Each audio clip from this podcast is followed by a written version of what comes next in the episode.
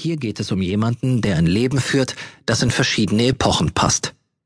Hesses Glasperlenspiel konfrontiert uns mit der Entwicklung zum Faschismus, greift seiner Zeit weit voraus, doch zunächst einmal wird eine Geschichtslektion erteilt. Orte, Geschehnisse und Entwicklungen sind dabei größtenteils fiktiv gegriffen, so dass jeder für sich heraussuchen mag, was auf ihn zutrifft. Entstehen soll eine Welt, in der die Vernunft regiert und ein Menschenbild in friedlicher Absicht. Dafür muss der Einzelne schon mal auf Eigennütziges verzichten und höheren Zielen dienen.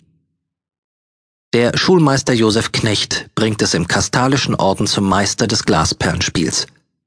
Sein Lebensweg wird nachgezeichnet anhand von Briefen, Notizen und weitergehenden Dokumenten, die ein Archivar ausfindig gemacht hat und nicht zu biografischen Zwecken veröffentlicht. Das ist schon lange nicht mehr üblich, das Individuelle soll lediglich exemplarisch wirken, um zu zeigen, wie Personen über sich hinauswachsen können. Bevor es zur Ordensgründung kam, vollzog sich nach Ansicht des Erzählers das Werden des geistigen Lebens in Europa seit dem Mittelalter in zwei Richtungen. Es galt, sich von Autoritäten zu befreien und sich dafür zu rechtfertigen. Selbstständig denkende Menschen begehrten gegen das Diktat der Kirche auf und schufen sich stattdessen eine eigene, eher passende Instanz zur Legitimierung ihres Verhaltens. Aus dem Morgenland.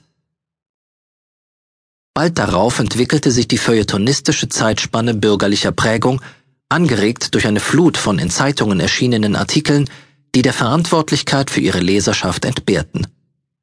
Sie ist durch die Verherrlichung hervorstechender Charakterzüge bekannt gewordener Persönlichkeiten bestimmt – Vernunftorientiertes Gedankengut kam dabei nur zum Tragen, wenn es den Mächtigen für ihre Interessen nützlich war.